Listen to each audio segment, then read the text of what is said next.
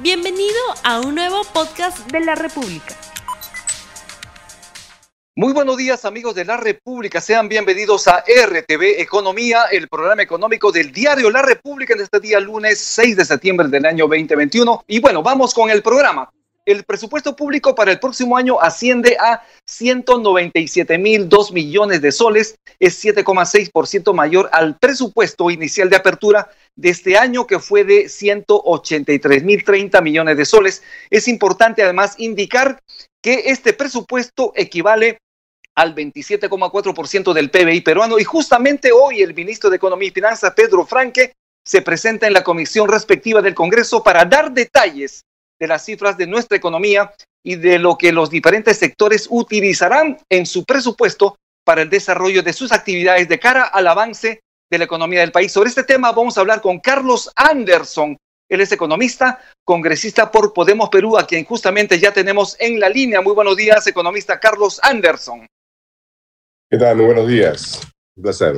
Eh, economista, en principio, ¿qué, ¿qué, opinión le merece a usted de alguna forma esta desidia de una empresa como Sedapal de no atender el pedido de la población de San Juan del Lurigancho, que hace tres, más de tres años han, han, visto la rotura de una tubería de desagüe que inundó más de 10 manzanas en la zona y, una situación que todavía no se ha solucionado.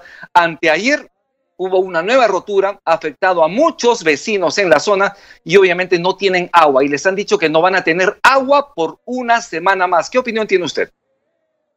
A ver, para comenzar, eh, quiero responder primero a la pregunta que usted le ha, hecho a todo el mundo, ¿no? Eh, si el presupuesto del 2022 será suficiente, etcétera.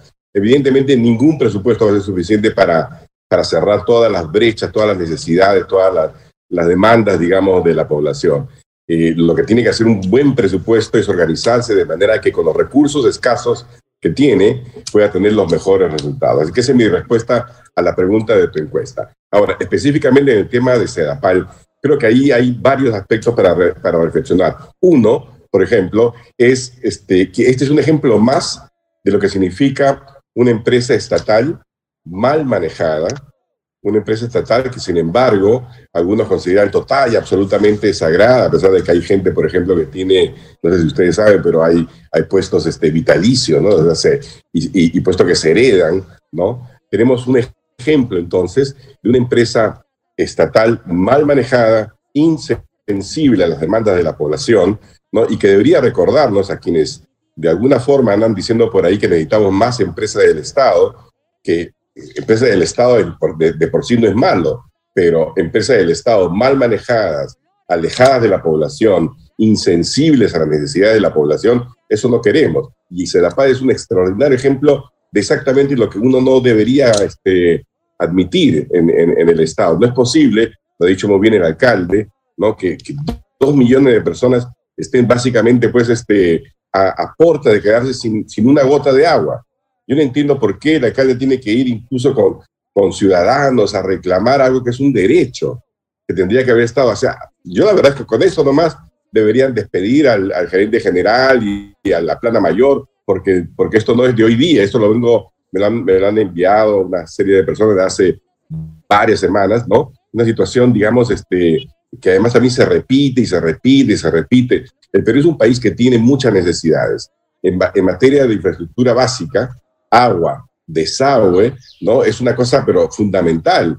Y en tiempos de COVID no podemos sencillamente decir, bueno, pues ya llegarán las inversiones, o ya veremos cómo hacemos. No, porque efectivamente expone a la población a un peligro ya de salud pública inmediata. Entonces, cuando hablamos del presupuesto, por ejemplo, yo hubiera querido ver, ¿no? Este, que, que la gran mayoría de recursos de inversión sean para el tema de infraestructura absolutamente básica no podemos darnos el lujo de, ir pensando en cosas pues fantásticas como el, tren de, de Tagnatumbe que mencionó el presidente el 28 de julio, ¿no? Si no podemos solucionar temas tan sencillos como el agua.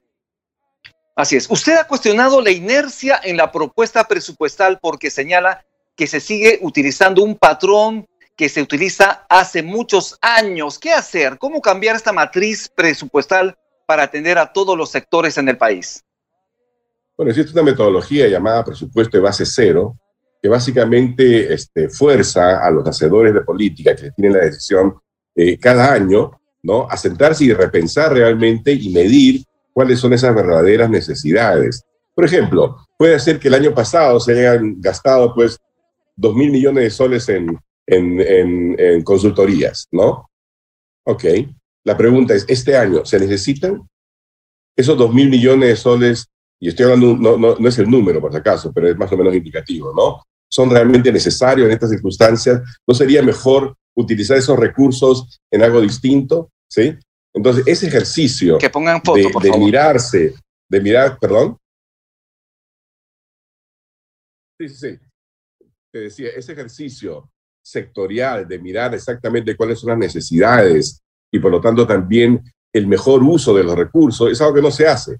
Se, se opta por la cosa más, más sencilla, más este, eh, inmediata posible, que es simplemente decir, a ver, ¿cuánto fue el presupuesto del año pasado? ¿Ya cuánto fue la inflación? Aumenten un poquitito más, un poquitito menos. O sea, una inercia, ¿no? Este, que implica, por ejemplo, que cuando se va la ejecución del presupuesto, a fin de año, pues empiezan las cosas locas, contratan aquí, allá, no importa, hay que gastarlo porque este, si no, el próximo año no te, dan, no te dan más presupuesto. O sea, esa lógica del desperdicio tenemos que cambiar. Han caído en esta trampa de la inercia presupuestal. Ese nombre usted le ha señalado, inercia presupuestal, y señala que los cambios son marginales y que se requiere repensar totalmente el presupuesto en función de las principales necesidades del país. Pero según el presupuesto que tenemos eh, para el próximo año, las prioridades son salud, educación, transportes y comunicaciones fundamentalmente. ¿No cree usted que vamos, digamos, en una línea relativamente correcta para atender las necesidades de la población? Todos los años, si tú revisas, todos los años las prioridades son las mismas. Y las prioridades las, están, las señalan simplemente porque de manera este, em, relativa, es decir, cuando ves tú la participación, ¿no? Educación es, es el más grande, porque claro, tenemos cerca de un millón de, de profesores y, y, trabajadores de la, de la educación y la mayor parte de ese presupuesto se va a pagar, a pagar este salario. Entonces, cada año es más o menos lo mismo. Este, em, no hay mucha diferencia, pero por ejemplo, a ver, en vista del COVID-19, en vista de la nueva realidad que tenemos, de la urgente necesidad, por ejemplo, de pensar ahora cómo construimos un sistema educativo semipresencial, ¿eh? que implica, por ejemplo, que los chicos realmente tengan acceso pues, a Internet, que realmente tengan sus tablets, su computadora, etcétera. ¿Dónde está ese, ese proyecto? ¿Dónde está esa inversión? ¿Dónde está? Yo no la veo. O el tema de salud, la necesidad urgente, así, pero total, de dotar a la primer, de crear una primera línea de defensa, decir, el sistema primario, este, primario de salud, ¿no? Eh, básicamente las postas médicas, etcétera, para que estén realmente, pues, equipadas, para que tengan posibilidades de tener, por ejemplo, de hacer telesalud, ¿no? Eh, eso, eso está ahí, está, yo no lo veo tampoco, ¿no? Entonces, no es tan cierto que, que, que nominalmente sí son las prioridades. El tercer tema, el tema de seguridad. Dime si, no, si la seguridad no se ha deteriorado tremendamente en el país. Tremendamente. Pero los recursos para los policías, ¿dónde están? O sea, los policías siguen comprando sus balitas, ¿no? Los policías siguen exponiendo su vida sin chalecos.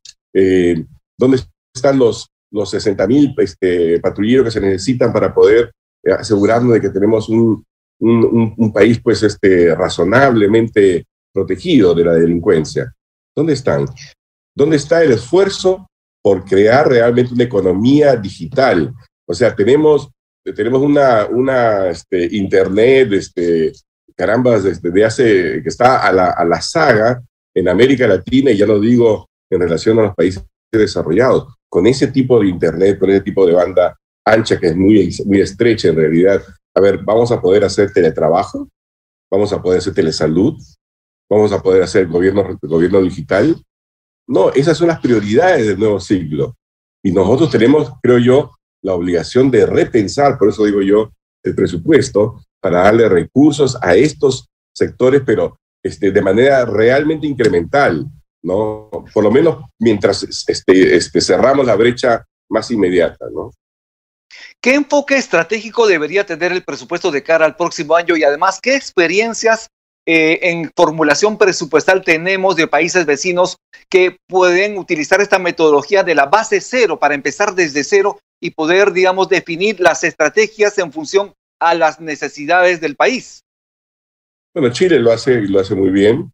Es, un, este, es un país que hace varios años que tiene esto en, digamos, ya utilizándolo. Pero te digo, no hay necesidad de, hacer, de ser este, súper estrictos, digamos, esto toma tiempo, ¿verdad? Porque hay que crear toda una cultura, este, pero tenemos que empezar en algún momento, ¿no? Y yo creo que este era el, el momento perfecto, por ejemplo, para decir, a ver, este año, por este año, con la necesidad que tenemos, vamos a pasar de 20 mil millones de soles o 21 mil millones de soles en salud a 30 mil millones de soles en salud.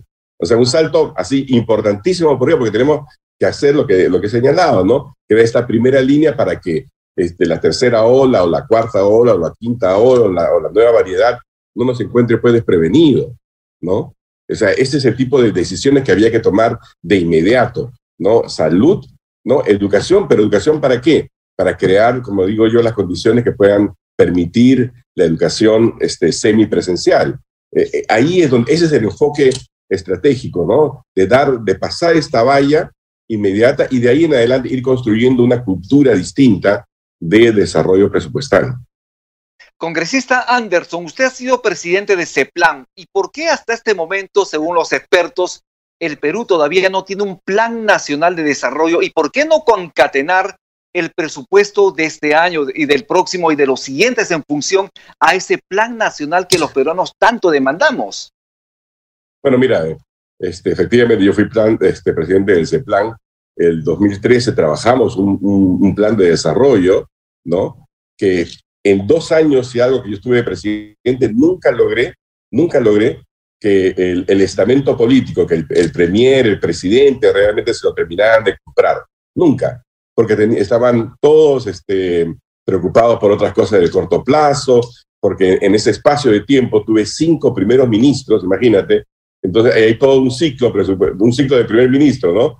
Lo nombran, este, se queda calladito por un mes, este, luego tiene el voto de confianza y de ahí empieza a reunirse con todos los sectores importantes y al final de la cola está ese plan, ¿no? Entonces, claro, este, cuando, cuando le llegaba el turno a ese plan y hacíamos la presentación del, del plan, decían, uh, bravo, qué bien, fantástico, vamos a ver cómo lo, lo hacemos para, para aprobarlo, etcétera, y ahí nomás lo echaban.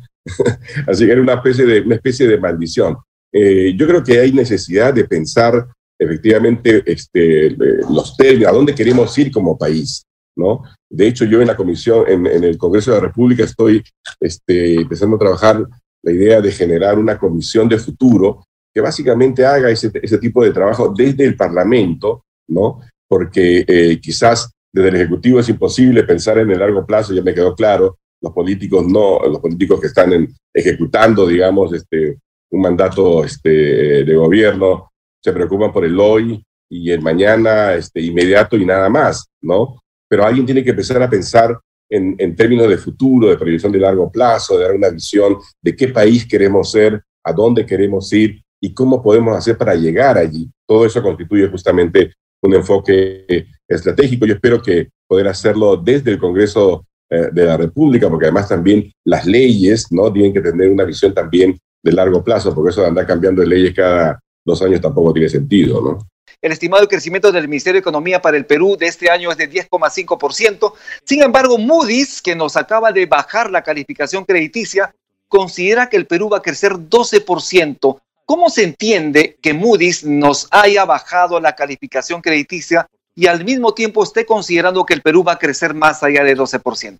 Y ojo, los problemas políticos no son solamente de este mes de primer gobierno del presidente Pedro Castillo, sino que vienen, digamos, una, eh, digamos, tiene una historia de más de dos años de complicaciones uh -huh. políticas que le está pasando la factura, obviamente, a la economía del país. ¿Cuál es su opinión? Bueno, exactamente. Yo he dicho todo eso justamente en el Congreso de la República, cuando, cuando me tocó, digamos, tener 10 minutos eh, y pude este, explicar dos cosas. Primero, el tema del crecimiento. Eh, lo que tenemos es un rebote, porque la economía peruana el año pasado fue la que tuvo la peor o una de las peores este, performances del mundo, ¿no? Pero es una caída tan profunda, ¿no? este, simplemente con la reactivación, con, con abrir, este, qué sé yo, los cines, con abrir los restaurantes, etcétera, ya el cambio es este, tremendo. No hemos tenido, por ejemplo, dice hay un cuadrito aumento de la inversión privada, ¿no? 162%. ¡Wow! Claro, porque el, año anterior había sido negativo, ¿no? O algo por el estilo. Entonces, este, eh, creo que tenemos que relativizar ese, ese número y lo peor que podemos hacer en realidad es este, actuar, actuar, actuar como guaripoleras, digamos, de, del crecimiento una vez más. Hemos pasado demasiado tiempo vanagloriándonos de tener la tasa de crecimiento más rápida de América Latina, de hablar del milagro peruano y todo lo demás. Y mira, San Juan del Lurigancho no tienen agua. Una cosa tan básica. Entonces, yo creo sinceramente que, que tenemos que cambiar, acabar con esa lógica perversa de andar siempre felicitándonos por cosas que finalmente no llegan a los ciudadanos. A los ciudadanos no les interesa si, si crecemos, que hacemos 10, 11, 12, 15%. Lo que les interesa es, ¿tengo agua? ¿Tengo acceso a educación de calidad? ¿Tengo alguna posibilidad de tener una vivienda digna? ¿Voy a poder conseguir un empleo que me dé un poquito de seguridad? Entonces, en el momento en que haya una mejor empatía entre esos números de la macroeconomía y la vida de las personas, entonces creo que allí sí valdrá la pena comentarlas. Así que por eso que yo no le doy mayor bola. Pero en todo caso, en el tema de, de, Moody's, claro, aparece una contradicción, ¿no? Dicen, no, van a crecer, pero ¿sabes qué? No te doy. Más bien te voy a bajar la clasificación. Y la razón tiene que ver efectivamente porque las agencias de, de riesgo crediticio miden dos cosas. Miden la capacidad de pago de un país para cumplir con sus obligaciones crediticias y la voluntad de pago que puedan tener. Entonces, cuando ve la parte de la capacidad de pago, Moody's analiza y dice, bueno, las reservas internacionales muy bien, expectativa de exportación muy bien, este manejo fiscal dentro de todo muy bien en comparación con el resto del mundo, donde ha habido tasa de, de déficit gigantesco. Entonces, check, check, check. Si no hubiera la incertidumbre política, lo más probable es que hubieran dicho, vamos a mejorar la calificación. Pero no la mejora porque dice, ah, pero espera un momentito, a ver, en la parte social, política, ¿cómo está? Un desastre, ¿no? Tenemos, cinco, primero, cinco años de crisis total desde, desde, desde, la pataleta de la señora Keiko Fujimori en adelante, ¿no? Agravado durante los dos últimos años por el señor, este, el enfrentamiento entre el señor Vizcarra y el, y el Congreso Fujimorista, ¿no? Eh, y luego toda la incertidumbre que se generó, la vacancia de uno, dos, tres presidentes, y ahora, finalmente, la llegada al poder de un gobierno evidentemente este, eh, improvisado, ¿no? Sin cuadros técnicos, incapaz, incapaz de dar una, una idea, por lo menos este, breve, ¿no? Este, eh, inicial de lo que quieren hacer y cómo lo van a hacer. Porque, mira, describir el agua, describir que somos un país injusto, describir que, que, que hay que hacer muchísimo, que tenemos que trabajar en pos del, del pueblo, todo eso son verdades que todo el mundo conoce, pero así, este, así no se, se gobierna. Lo, importante es decir, bueno, ¿y ahora cómo vamos a hacer? ¿No? Ok, no hay agua, no hay desagüe, no hay internet. ¿Cómo vamos a dedicar los recursos del, presupuesto? ¿Cómo vamos a hacer para crecer? ¿Cómo vamos a hacer para poder dar dos millones, tres millones de empleo en el más corto plazo posible? ¿Pero qué están haciendo? ¿Acaso están haciendo eso? ¿Acaso están nombrando realmente a gente que tenga alguna experiencia, alguna capacidad reconocida? No, todos son unos improvisados. Pareciera que dijeran, a ver, tú que no sabes, ya, tú eres ministro, ¿no? O, me pueden decir que el ministro de Trabajo tiene alguna experiencia en el sector, o el ministro de Comercio Exterior tiene alguna experiencia en su sector, o el ministro de, Agricultura tiene alguna experiencia en su sector, o el ministro de, Transporte alguna experiencia en su sector. No, pues vamos por toda la lista. O sea, es una selección, este, realmente parece que hubiera sido hecho por el enemigo. Bien, bien, congresista, yo le agradezco muchísimo su participación en RTV Economía. Su palabra final es para despedirse del público que lo está viendo en este momento.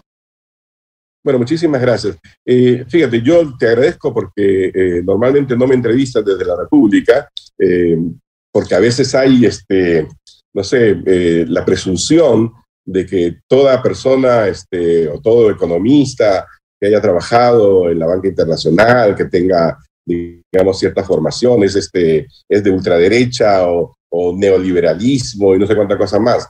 y yo creo que es importante que le abran las puertas a ustedes a otras visiones alternativas, ¿no? Porque en el debate de ideas es que, es que realmente nos beneficiamos todos. Yo siempre estoy dispuesto a participar, este, así que les agradezco y le agradezco, por supuesto, a los oyentes y televidentes de, de la República TV.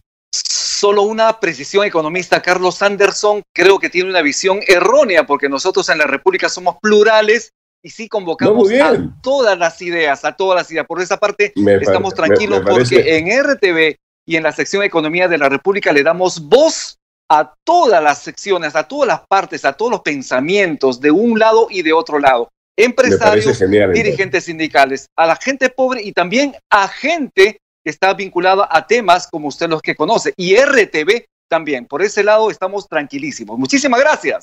me parece muy bien. Muchísimas gracias. Bien, muchísimas gracias. Estuvimos con el economista Carlos Anderson Ramírez, economista, congresista por Podemos Perú, a quien hemos tenido el día de hoy en RTV Economía. Muchísimas gracias. Y con eso estamos terminando la edición del día de hoy. Muchísimas gracias por estar presente en RTV Economía. Mañana nos vemos con un programa importantísimo para usted. Tupananchis, Cama, Panicuna, Panicuna, Yactamasicuna, que Dios los bendiga. No olvides suscribirte para que sigas escuchando más episodios de este podcast.